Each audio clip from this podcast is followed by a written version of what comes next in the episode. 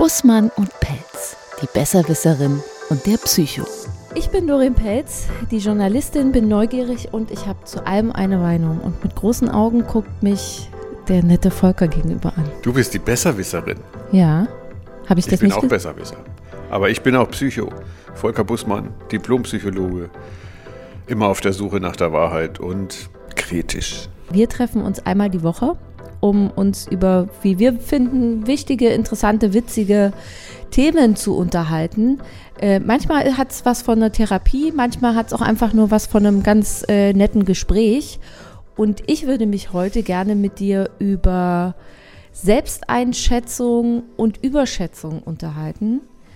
Äh, ich komme darauf, weil wir mir ja so das ja so ein bisschen die Beschreibung der Besserwisserin verpasst haben. Und ich finde auch, dass ich eine Besserwisserin bin.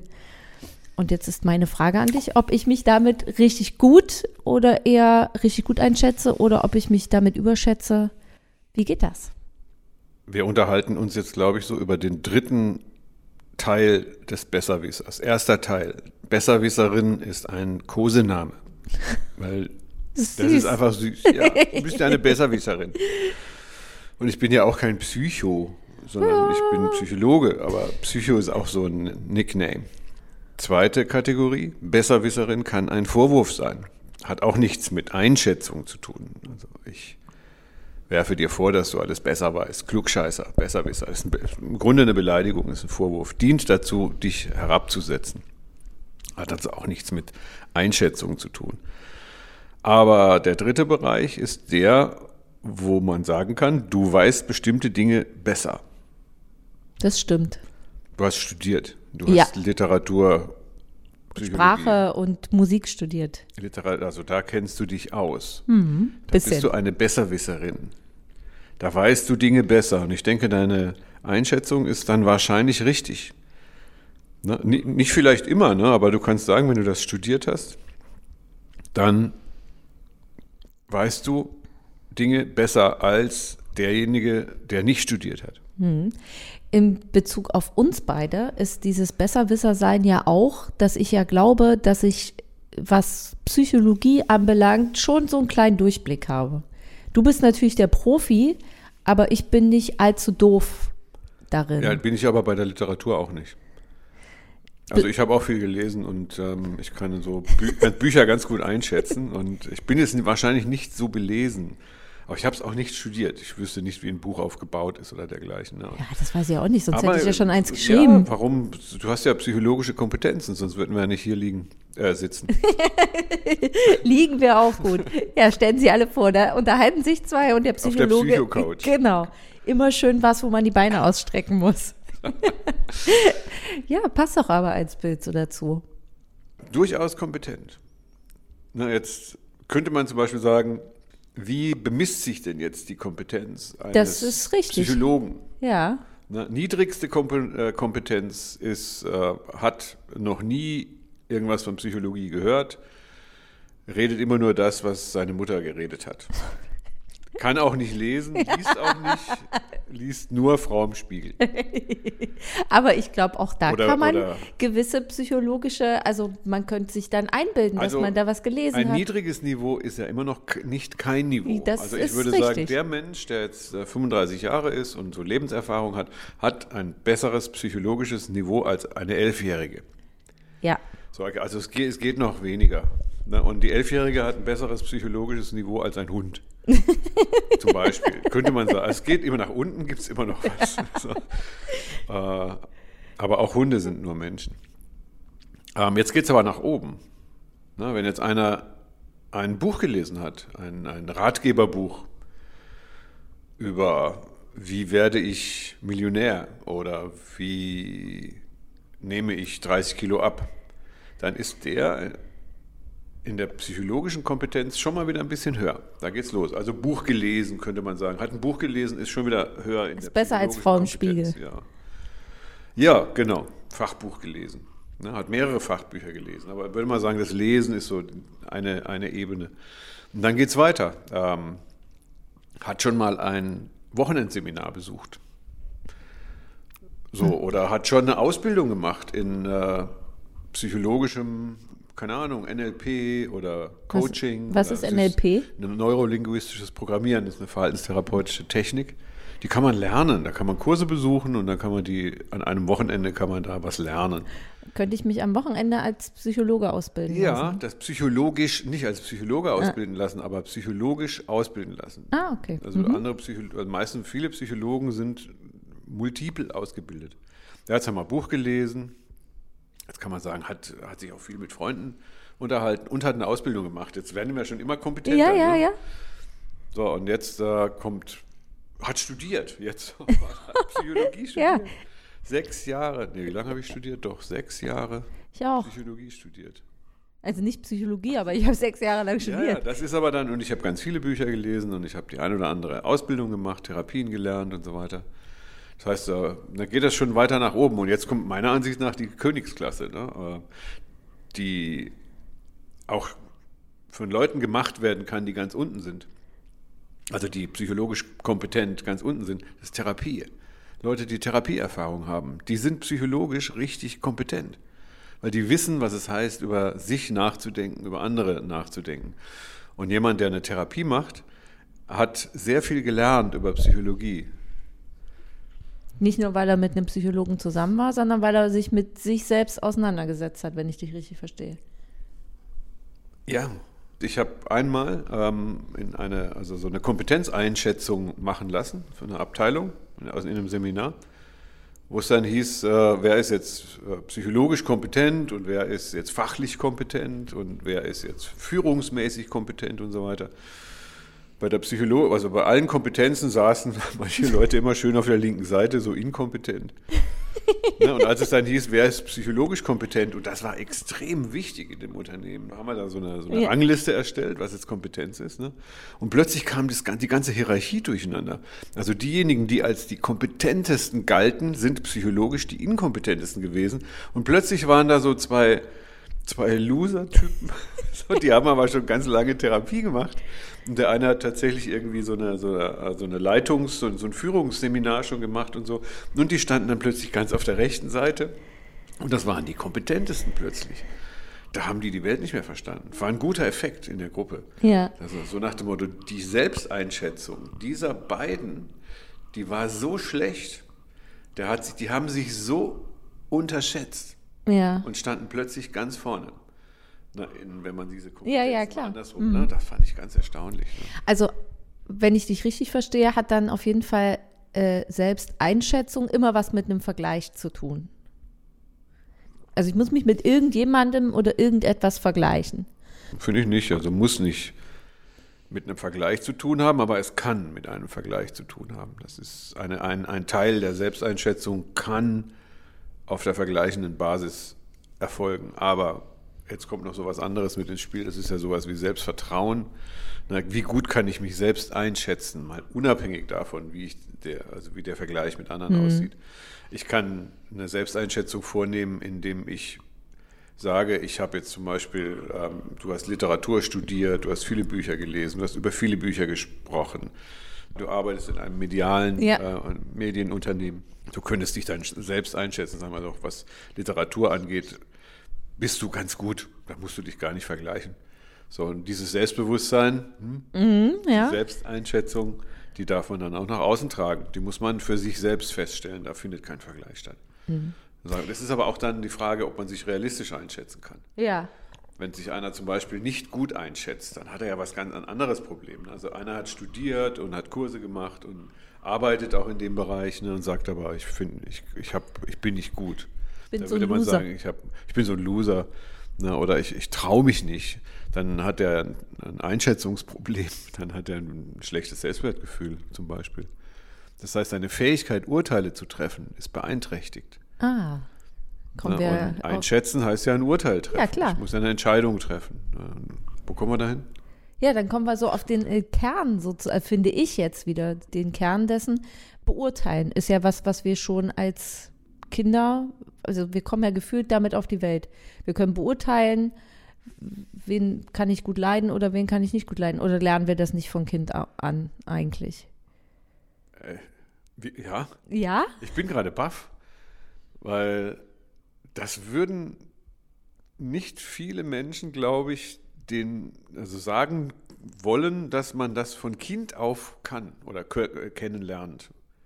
Ich glaube, das gehört doch zum Überlebenstrieb des Menschen dazu. Erstaunlich, weil, weil.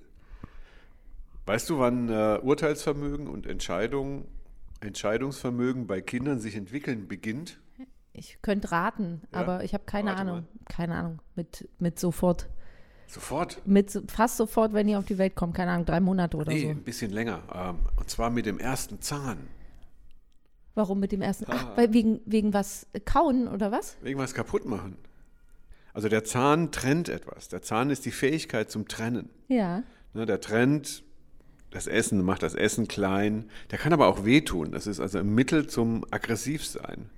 Weil ohne Zahn kann das Kind niemandem wehtun. Nee. Mit der Kauleiste geht das nicht und die Kraft des, der Hand reicht auch nicht so aus.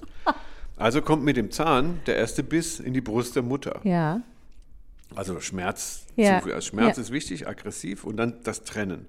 Ich muss etwas trennen können. Und wenn ich ein Urteil treffe, muss ich ja trennen zwischen einer guten Alternative und einer schlechten Alternative. Und der Zahn ist das erste Zeichen, dass, dass das Kind trennen lernt. Ne? Und trennen ist ja die Grundlage für Urteilen. Und das schon wieder für entscheiden oder einschätzen. Da würde ich sagen, okay, da bist du mit Kleinkind geht das los. Ja, als Kleinkind lernt man mit dem ersten Zahn nicht gleich zu urteilen, aber da beginnt die Entwicklung des Urteilens. En- Entsteht dann quasi auch im Kindesalter schon dieses, ob ich mich gut oder schlecht, also dieses Über- oder Unterschätzen? Also klar, das hat, hast du schon gesagt, auch so ein bisschen was mit dem Selbstbewusstsein und vielleicht auch Selbstwertgefühl und sowas zu tun? Nö, das können kleine Kinder noch nicht. Also die haben kein Selbstgefühl, noch nicht. Das muss wachsen. Die Das kommt finden sich spitze, so oder so. Die finden sich gar nicht, Kinder. ja, also es, ab einem bestimmten Alter können Kinder überhaupt erst erkennen, dass sie Kinder sind. Also ansonsten ist das ja, sehen die die Welt nur aus ihrer Sicht. Die haben quasi noch keine Möglichkeit, sich selbst von außen zu betrachten. Das kommt später. Na, die fangen ja überhaupt erst an am Anfang. Ähm, wenn die Mutter weg ist, quasi eine, eine, eine Art Echo der Mutter im Kopf zu behalten, damit sie nicht ganz einsam sind. Ne? So, Mama ist weg, aber sie ist noch in meinem Kopf. Und deswegen brauche ich jetzt nicht Angst zu haben, ne? die kommt gleich wieder. Ja. So, ne? Dann können die ja schon mal eine Nacht durchhalten, also wenn sie ganz klein sind. Äh, die meisten zumindest. Aber sowas wie Selbsteinschätzung, ähm, das, das kommt, das, ich glaube, das ist eine Sache der Erwachsenen. Da werden immer mal so eine 14-Jährige, ne? die denken ja auch noch, sie werden, also entweder sie haben ganz schlechtes Selbstbewusstsein, die wissen noch nicht, was sie können, Ja. die wissen auch noch nicht, wer sie sind so richtig, haben dann nur so Hypothesen davon, aber es ist noch nicht so richtig gewachsen. Da würde ich jetzt noch nicht von der Fähigkeit, sich selbst einzuschätzen. Aber manche haben das sicher, also das muss ich sagen. Also da gibt es bestimmt Kinder im Alter von 10 bis 12, die können das schon ganz gut. Aber ich würde sagen, das ist eigentlich eine Sache der Erwachsenen. Selbsteinschätzung. Haben, hat die Meinung von anderen Leuten viel damit zu tun, wie wir uns einschätzen? Also bei mir nicht. Mir ist das fast immer egal, was andere Leute von mir denken. Hab ich irgendwann für mich so entwickelt. Aber es gibt ja viele, die ihre, ihre, eigene, ihre eigene Selbsteinschätzung sehr an dem orientieren, was andere Leute über einen sagen. Ja, klar. Ich hätte jetzt fast gefragt, wie machst du denn das eigentlich, ne? dass deine Meinung über dich selber unabhängig von den anderen. Weil Ich die sagen ja zum Beispiel, du bist Besserwisser. Ja, das finde ich aber auch. Ich bin schon so ein Klugscheißer. Das muss ich schon sagen. Das hast du aber auch von anderen.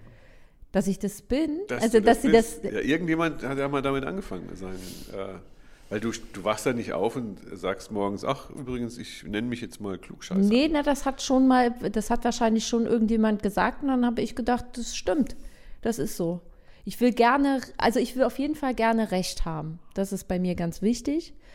Und ich äh, bin gerne, gerne laut und im Mittelpunkt. Und das sind Eigenschaften, die ich einem Klugscheißer so zuschreibe. Und vor allen Ja. Dingen, wenn ich was weiß, dann muss ich das rauspoltern, Bleib dass mal ich das weiß. Recht haben. Wie hast du denn rausgekriegt, dass du immer Recht haben willst? Ich wette, da kommen andere drin vor.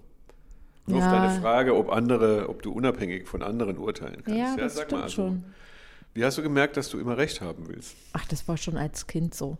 Ja. Heute als Kind schon immer, ich wollte das so, wie ich das will. Ja. Aber immer gegen den Widerstand von einem anderen. Ja, natürlich.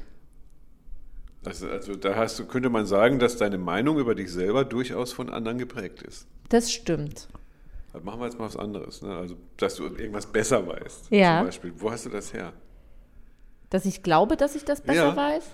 Ist das gewachsen oder wann hast du das gemerkt? Naja, mit, mit Wissen, was man sich aneignet, kommt man sich schon viel schlauer vor als alle anderen.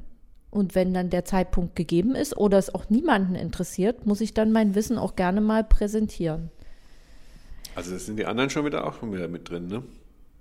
Ich erinnere gerade, dass Ja, du die Hypothese gerade gehabt hast, dass das ohne die anderen entstanden ist, dass es dir egal ist, was die anderen sagen. Naja, dass, dass es mir egal ist, was sie davon halten. Ob die das gut oder schlecht finden, ist mir egal.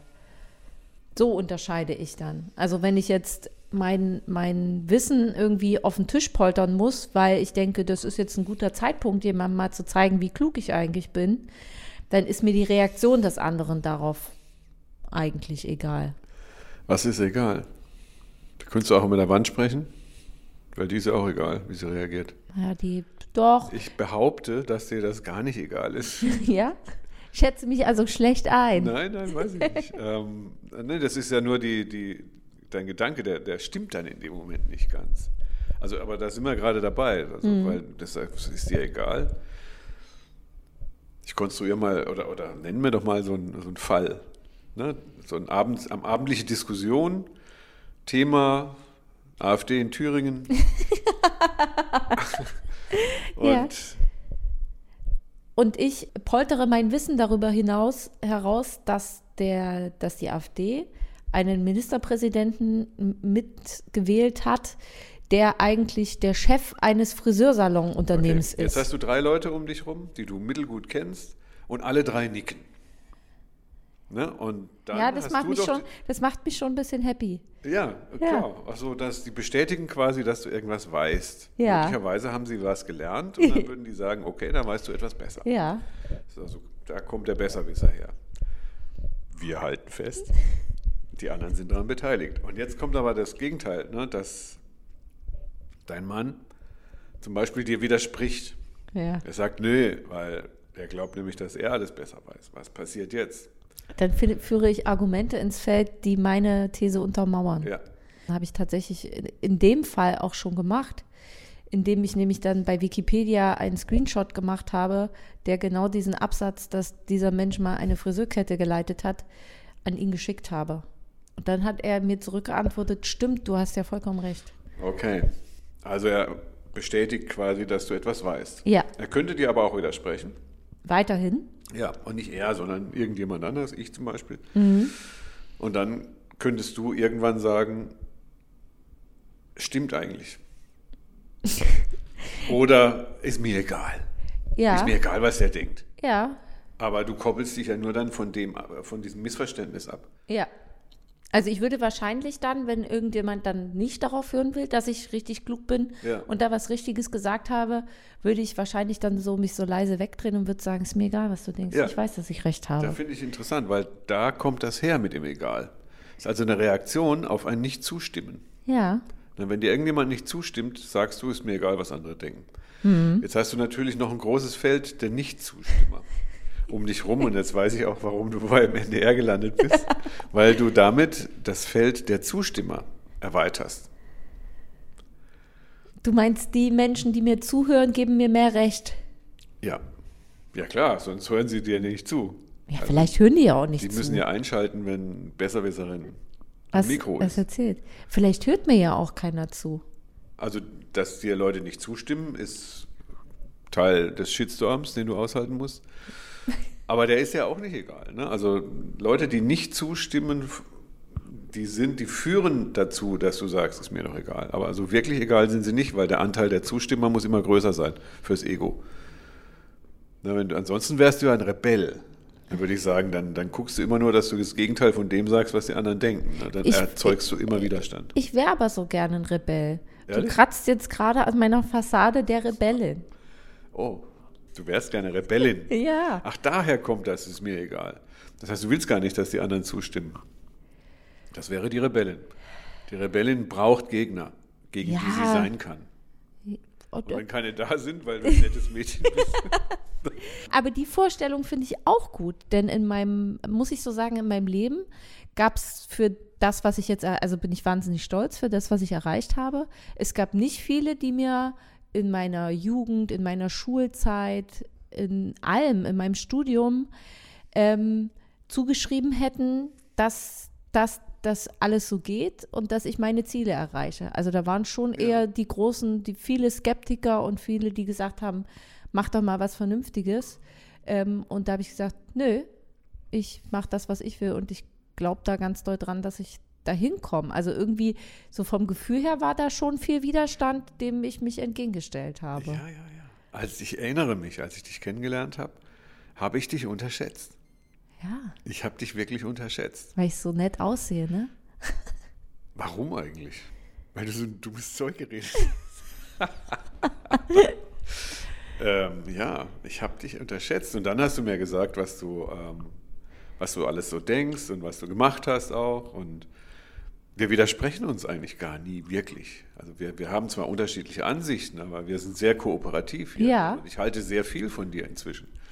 Jetzt also von, von deiner Art, Art zu denken. Und aber am Anfang kriegt man das bei dir nicht mit. Das finde ich interessant. Da würde ich sagen, ja, wo kommt denn das her? Also du hältst da vielleicht einige Zeit hinterm Berg. Ja. Über der Überraschungsmoment ist mir sehr wichtig. Und dann kommt der Besserwisser, ne? weil Ja. du eigentlich dann so, wie, wie nennt man das, die Höhle des Löwen? Nee, die, äh, das Schaf im Wolfspelz. Hauptsache Nee, Pelz. umgekehrt. Der Wolf im, Im Schafspelz. Ja, erst kommt man und dann nimmt man die nicht richtig ernst und sagt mal, was ist denn das für eine? Ne? Und plötzlich merkt man, ah, die hat ja richtig Schmackes. Also Ja. die kann ja. Ich habe das früher sogar noch damit unterstützt, dass ich ganz viele verrückte Sachen angezogen habe. Ich sah eigentlich fast immer aus wie ein Clown. Hatte auch die unterschiedlichsten Frisuren, war immer bunt Ja. und ausgefallen Ah. und sah auch ganz, ganz verrückt aus. Und dann, am, also ich freue mich da immer sehr darüber, wenn Menschen dann am Ende feststellen, die ist ja gar nicht so blöd, wie wir dachten. Also nicht im Sinne von dumm, also da habe ich Ja. Glück. Ich habe auch keine, ich glaube, wenn ich blonde Haare hätten, würden mich einige als nicht die besonders klügste irgendwie einschätzen. Weil ich sehe jetzt, finde ich, auch nicht allzu doof aus. Also das ist ja sowieso auch das, ne? Also eine, eine schöne Frau, aus irgendeinem Grund wird der nicht häufig auch Klugheit zugeschrieben. Habe ich das Gefühl. So. Und äh, umso Nö. gerne bin ich. Schönheit ist ja nicht Klugheit. Ja, genau. Eine Frau, die Schönheit in den Vordergrund stellt, kann zwar klug sein, die stellt das aber nicht in den Vordergrund. Aber Nee, man aber- weiß nicht, ob sie klug ist oder nicht. Die kann strunzdoof sein. Ja. Ja. Das weiß man aber nicht. Ich würde es nicht einer schönen Frau immer unterstellen, dass man das, was man nicht sieht, das ist ja bei Doreen dann auch so. Ne? Was man nicht sieht, heißt ja nicht, dass nicht da ist. Ja. Ne? Wenn man zuerst seine bunten Klamotten sieht, könnte man auch sagen, guck mal, das ist ein bunter Vogel. Und Ja. es gibt bestimmt auch dumme, bunte Vögel. mit, großer Wahrscheinlichkeit. Ja, aber du bist kein dummer, bunter Vogel. Nee, ich bin ein kluger bunter So, Vogel. aber du hältst mit deiner äh, Klugheit vielleicht hinterm Berg. Du sagst zwar, dass du ein großes Selbstbewusstsein hast, da bin ich mir aber gar nicht so sicher. Weil warum hältst du mit der Klugheit hinterm Berg am Anfang? Ich finde nichts, dass das was ist, womit man angibt, weil ich, na, ich will nicht sagen, dass es dann schon fast wie, wie Selbstüberschätzung ist, sondern ähm, ich glaube, man muss das nicht. Man sagt doch auch so schön, der Klügere gibt nach. Ah, wer sagt das denn? Ja, früher hat man das gesagt. Mein, Früher? Also ich würde den Spruch erweitern, der heißt dann, der Klügere gibt auch nach. Ja, Weil aber manchmal ist nach, macht Nachgeben keinen Sinn. das, das ist richtig. Jetzt lenkst du aber von dem ab, was ich eigentlich sagen wollte, nämlich, dass der Kluge doch auch einfach die Situation erstmal einschätzen kann. Um herauszufinden, macht es denn jetzt Sinn, zu zeigen, dass ich richtig klug bin. Ah, Zum Beispiel bei meiner, bei meiner Handballmannschaft, wo ich mich da jetzt angemeldet habe. Es würde überhaupt keinen Sinn machen, mich da als die Kluge zu positionieren. Also erstens mal bin ich die Neue, das ist sowieso ja, schwierig. aber Handball redet man ja auch nicht so viel, da spielt man ja Handball. Ja, naja, aber das Spiel an sich hat ja schon auch viel mit Reden, Unterhalten, Taktik und solchen Dingen so zu tun. Und da hältst du dich zurück? Und da halte ich mich auf jeden Fall erstmal zurück. Und es gibt auch bestimmte Dinge, wo ich genau weiß, ich brauche mich, also die Mädels sind alle ganz, ganz lieb, aber ich brauche mich über bestimmte Dinge oder zu bestimmten Themen, mit denen Girls einfach überhaupt nichts unterhalten, weil das nichts ist, was in irgendeiner Form den gemeinsamen Nenner Ja. ergeben würde. Bestimmt ist die Führungsposition auch schon vergeben. Ja, Und wenn du reinkommen würdest und gleich klug scheißern würdest, Ja. dann würde die Führerin sich Ja. wahrscheinlich von dir angegriffen fühlen. Und Wobei- deswegen, klugerweise, hältst du dich da zurück. Genau. Aber nicht, du gibst nicht nach, das ist was anderes. Nö. Also das nicht, du gibst ich gar nicht ich suche mir die Hintertür, mit dem ich meine Klugheit dann da irgendwo positionieren ja, kann. genau. Also die Klugheit macht ja da im Prinzip auch keinen Sinn, weil zuerst kommt es mal darauf an, die anderen kennenzulernen. Genau. Und auch erstmal auszu, also Dass zum Beispiel klug ja, ich, vorgehst. diese, diese äh, Führungsrolle zum Beispiel, das ist da auch so ein ganz, so ein ganz flüssiges, finde ich. Also es ist irgendwas, was noch nicht so richtig feststeht da. Also aus meiner Sicht gibt es irgendwie so drei, die so ein bisschen den Anspruch darauf erheben. Ähm, und, äh, und da ist, ist auch unterschiedlich, wie die das machen, wie klug die sind, wie gut die das Spiel so beherrschen und so. Und da bin ich lieber erstmal in der beobachtenden, in der beobachtenden Funktion und gucke mir das an. Und wenn es dann den richtigen Moment gibt, zeige ich denen dann ein, was ich alles kann. Bist du klug, weil du gut nachdenken kannst? Hm. Oder weil du so viel weißt oder beides? Naja, ich würde mich, also grundsätzlich bin ich erstmal clever. Also ich, ähm, na, ich g- äh, weiß auch mit, wie ich mit zum Teil wenig Aufwand Dinge erreichen kann. Ich denke auch manchmal um die Ecke, um mir irgendwie einen Lösungsweg irgendwie so rauszufinden. Muss auch manchmal nicht konventionell sein. Das geht um alles. Also das ist auch mit Handwerk. Manch einer würde da wahrscheinlich die Hände über den Kopf zusammenschlagen. Oder eben alles Mögliche. Und Clever. aus dieser, genau, und aus dieser Cleverness, diesem doch sehr breit gefächerten Allgemeinwissen entsteht dann aus irgendeiner Form durch mehr spezifisches Lesen irgendwann Klugheit. Und was mit Nachdenken? Ja, und das mache ich. Fähigkeit nachzudenken. Ja, die habe ich auch. Und die ist ganz okay ausgebildet, denke ich. Macht die die Klugheit aus? Mm. Die Fähigkeit nachzudenken? Verbunden mit Cleverness ja, ja, Wissen? doch, doch, doch, doch. Doch, ich glaube ja. Problem lösen könnte man auch sagen. Also Ja, eine bestimmte Form nee, von aber ich- Reflexion. Doch, ich glaube, das macht's aus. Weil klug muss ja jetzt nicht immer heißen, ich bin spitzenmäßig in Mathe oder ich bin in, also so, ne, das denken ja immer viele. Das bin ich überhaupt nicht. Ich bin überhaupt nicht spitzenmäßig in Mathe, sondern ich glaube, ich kann gut denken. Doch, du hast absolut recht. Dann könnte man jetzt einen Appell geben und sagen, Leute, ihr seid klug, wenn ihr clever seid, wenn ihr etwas wisst und wenn ihr nachdenken könnt. Das zusammen ergibt für mich eine gute Kombi, ja. Na, und wenn jemand diese drei Kombis hat, dann ist er, dann hat er was drauf. Dann Ja, kann er sich ja. als klug selbst einschätzen. Genau, genau. So, und dann könnten, kann jetzt jemand, der das noch nicht weiß, und sagt, ah, das habe ich ja alles. Also habe ich jetzt, bin ich besser, als ich dachte vielleicht. Ne? Und Mhm. dann könnte er das sich selbst nicht, also aufwerten, Ja. wenn er das weiß. Ne? Weil so habe ich das jetzt auch noch nie gehört, ne? dass jemand aus, mit, aus Cleverness, aus Klugheit, äh, aus Cleverness, Wissen und, Nachdenken. und nach der Fähigkeit nachzudenken, dass da eine, eine gewisse Form von Kompetenz Das ist- herauskommt. Ist eine einfache, finde ich, eine gute Gleichung, die wir da aufgestellt haben. Boah, das gibt aber, das gibt einigen Leuten ganz viele Chancen. Anderen nimmt äh, man die Chance. Ja. Jetzt denkt man nur mal an äh, Leute, die ähm, Nachdenken als Psycho sehen. Ne? So, oh, Nachdenken brauche ich nicht. Ja, aber und da kommen wir nämlich auch zu dem Punkt, den, den ich sogar fast noch viel wichtiger finde, als dass Menschen sich unterschätzen. Ich habe das Gefühl, dass es unglaublich viele Leute gibt, die sich überschätzen Ja. und vor Ja. allen Dingen ihre Oh ja. Fähigkeiten, die die haben. Das liegt aber auch ein bisschen an der Medienbranche, in der du arbeitest. Weil die Überschätzung ist einfach eine einseitige Darstellung. Das ist immer so, dass äh, die Still, das, der Still, der gezeigt wird, oder ähm, na, die Fassade, die gezeigt wird. Ne? Und die zeigt man ja natürlich niemals wirklich realistisch, immer so ein bisschen überzeichnet. Man stellt sich gut dar. Ne? Vielleicht lässt man auch ein paar Schatten weg, damit man ein bisschen im glänzenderen Licht dasteht. Stimmt zwar nicht, aber da kommt es dran her, dass die Leute sich selbst überschätzen. Weil wenn sich jemand selbst überschätzt, ne, dann zuckst du wahrscheinlich innerlich zusammen und sagen, warum, warum prahlt der? Ja, absolut. Ne? Oder warum sagt er, dass er etwas kann, was er gar nicht kann? Ja. So, das, das tut mir übrigens auch immer weh, wenn ich das sehe. Ne, wenn Leute sich als, als Papst der Welt Psychologen der Welt. Psychologen der Welt und Besserwisser und was weiß ich. Und ich merke und ich gucke dann in deren Lebenslauf und sage, oh, die haben das weder studiert, noch haben sie einen Wochenendkurs gemacht oder vielleicht gerade einen Wochenendkurs. Wir haben nur einen Wochenendkurs gemacht. So, die, meine Selbsteinschätzung ist dann in dem Moment auch nicht so gut. Ich könnte zum Beispiel ein Seminar halten über Mutterliebe, weil ich drei Bücher gelesen habe über, Mutterliebe, über die Geschichte der Mutterliebe. Aber im Vergleich zu mir ist das schon absolut weiß. mehr. Du bist schon ein totaler Experte ja, aus meiner es Sicht. Es gibt möglicherweise Leute, die, die würden das gut finden, wenn sie an meinem Wissen teilgehabt, teilhaben könnten. Aber da reicht mein Selbstwertgefühl dann manchmal auch nicht aus und sagt, na, das reicht mir nicht, ich muss da 20 Du könntest es doch auch, haben. So. also ich glaube, dann ist es, ist es nur die Frage dessen, was man sagt, wie viel Kohle man dafür haben will.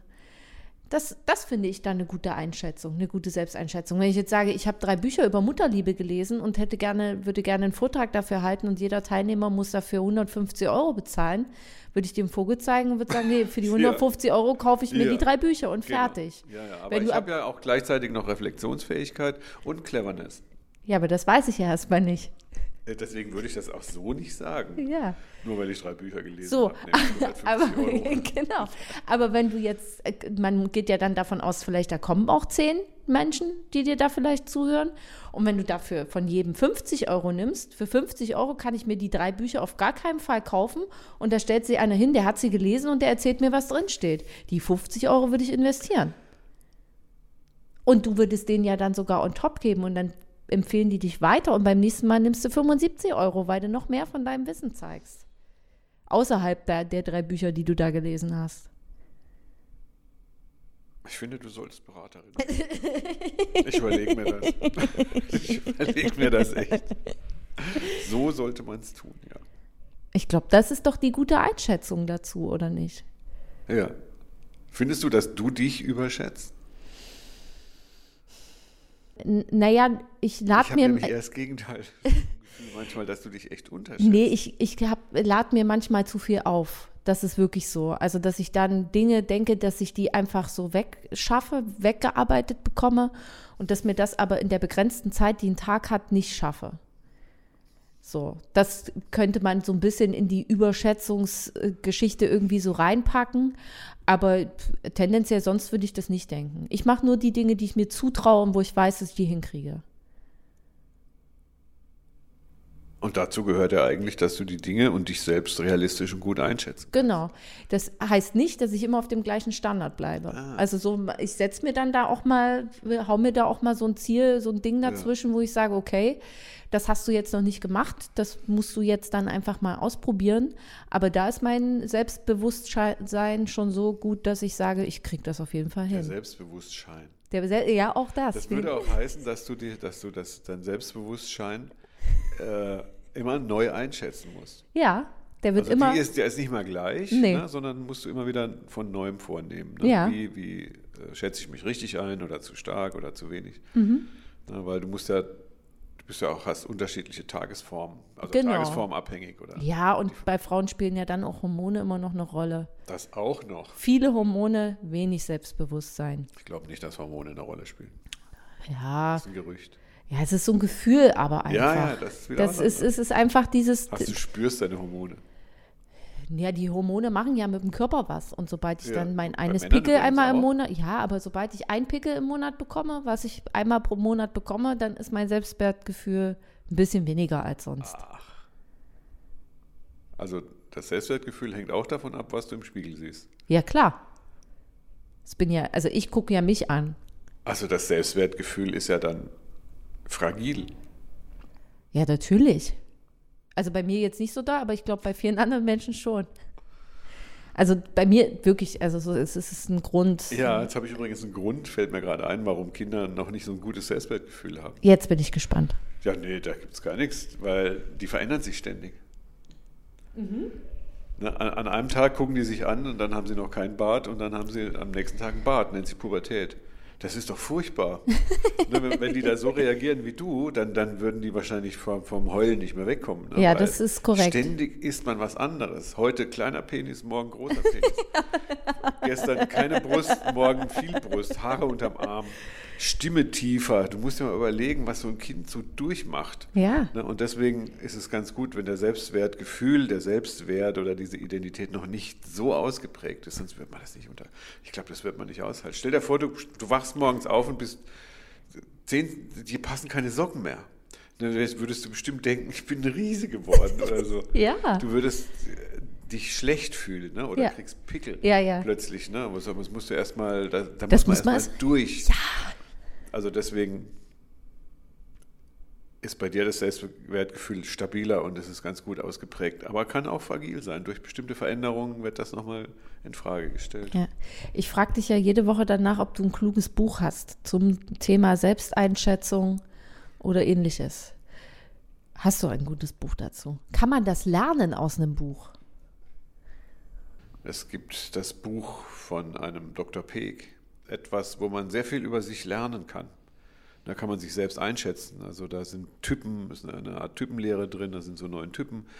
Ne, und steht ganz viel, wie man sich äh, als Typ einschätzt ne, und wie man sich dann auch noch verändern kann. Also das, was ein, pro Typ, dann gibt es so positive und negative Seiten. Dieses Buch, ich weiß gar nicht, wie das heißt, aber das könnte ich dir noch mal, vielleicht nochmal geben.